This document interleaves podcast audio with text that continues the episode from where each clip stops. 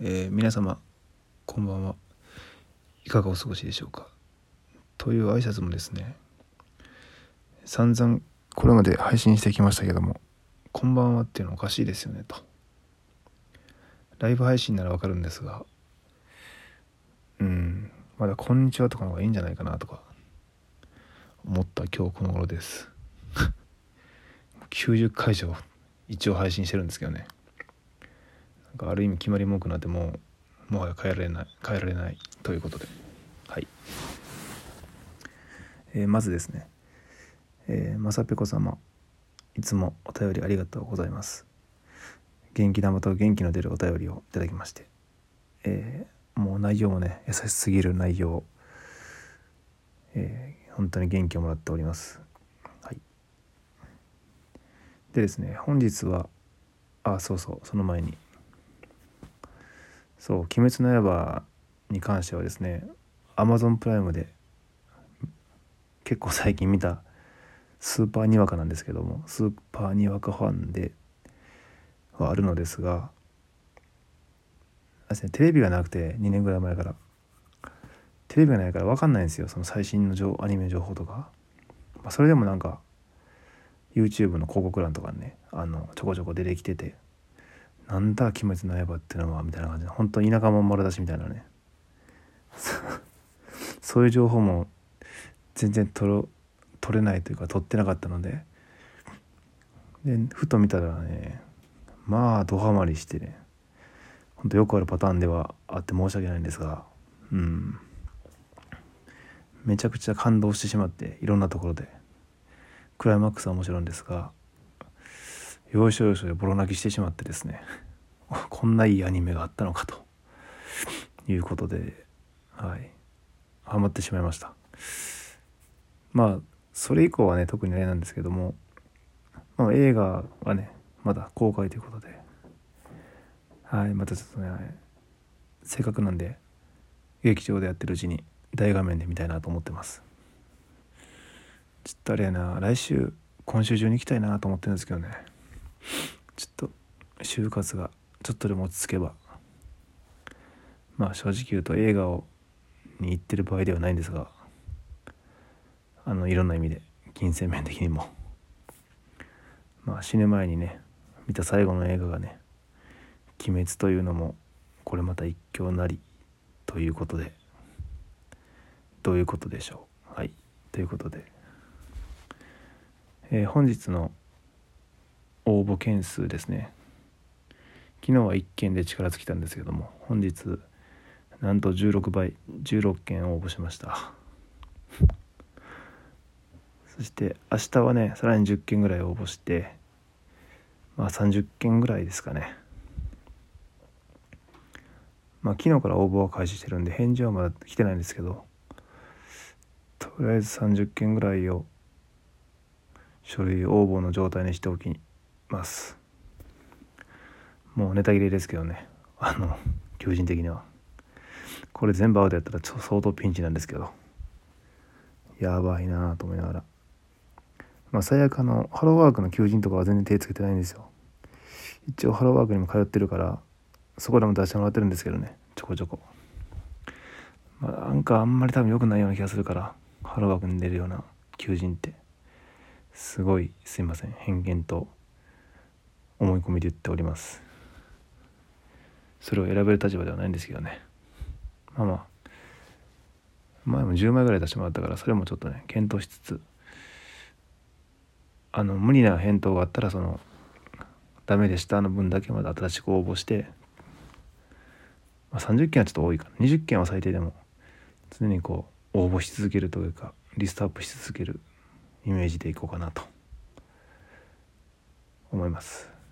い、まあ、求人っていうのは結構生ものというか鮮度があるということで入れ替わったりとかするらしいんで結構。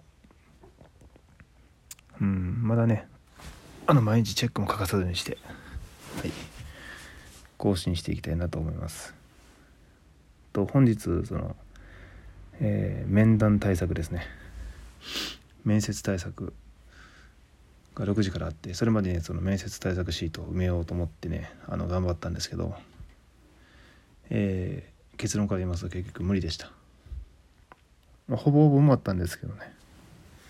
仕上げまでいけず多分本来こう今日がねあの面接の練習とかするしてその修正点とかいろいろ指摘してもらってっていうはずだったんでしょうけどもだったんですが結局僕のあの何でしょうね質疑応答の内容を修正していただくというだけで終わってしまいました。まあまあ実際面接するのは多分ね来週とかなると思うんでまあまあよかったな結構見てもらってよかったなって感じですけどね その前に。であのお便りの中にもあったですねえー、そうですね。まず転職理由を考えるときに、まあ、伝えたいことを箇条書き3つの箇条書きにしてざっと書いてそれを、まあ、話し言葉にして落とし込んでいくみたいな感じでまあちょっと例題というか出してみよう出してみようというか今完全に見ながらなんですけどね。ちゃんとこう仕上がったらちょっとリアルタイム面接パターンバージョンでちょっとお送りしたいなと思うんですけど。ちょっとその練習も兼ねて、えー、せっかくなんで2つだけ質問をちょっと展開していきたいなと思います。まずですね。まあこれ必ず聞かれる内容ですよね。いきたいと思います。それはですねちょっと小細工を用意しているんでちょっと聞こえるかな。ちょっと待ってくださいね。ではいきます。あなたはなぜ前職の企業様からご転職をお考えになられたのですか？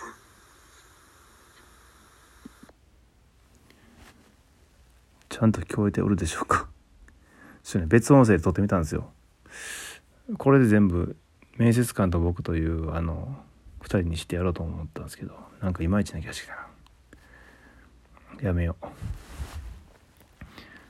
えー、転職理由ですね。前職を辞めた理由です。なぜ辞めたんですかっていう。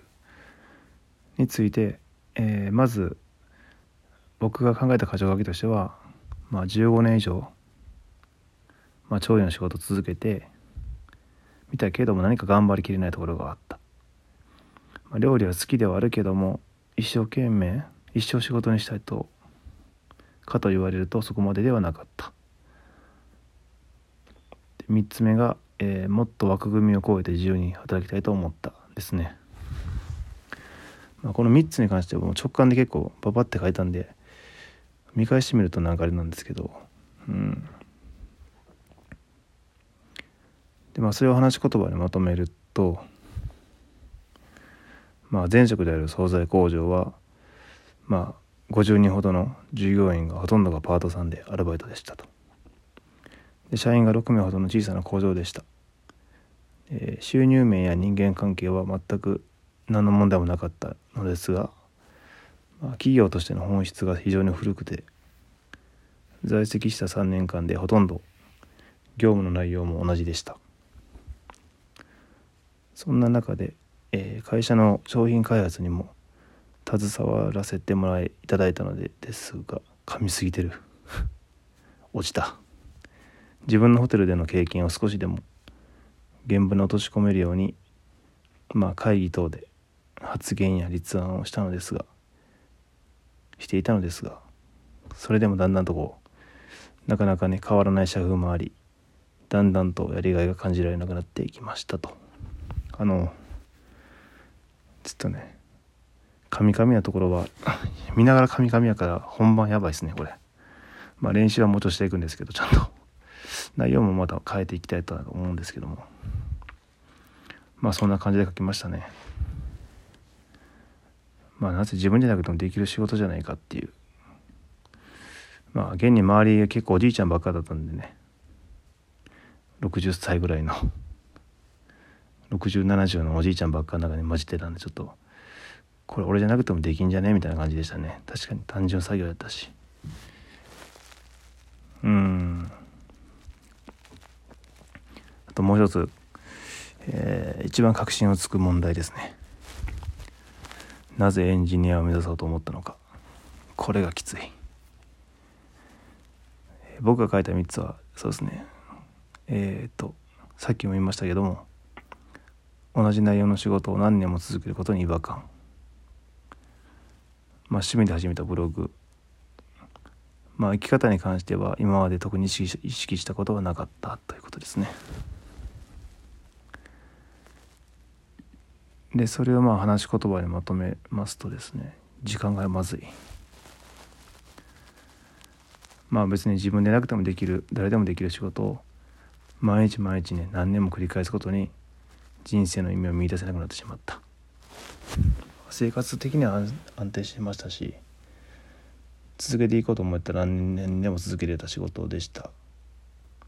でも人生のほとんどをね時間を占める仕事って働いてる時間っていうのを、まあ、この煮え切らない思いを抱えたままこの先何年も何十年も、えー過ごしていいのだろうかという真剣に考えるようになっていました。でこのままの生活を続けると必ず後悔すると。確信したので、えー何も行動を起こさずに後悔するくらいならもし失敗してもいいから一度くらい自分が本当に生きたい人生を追い求めてみよう。そう覚悟を決めて自分がなりたい将来像に最も近いエンジニアになろうと思いましたと。書いたんですが、まあ、スーパーダメ出しを食らいましてこれも。方針をも変えなさいということで。まあその修正版に関してはまたねまあ近々言うかな言ういいはいいいのができれば言いたいと思います。ではまた。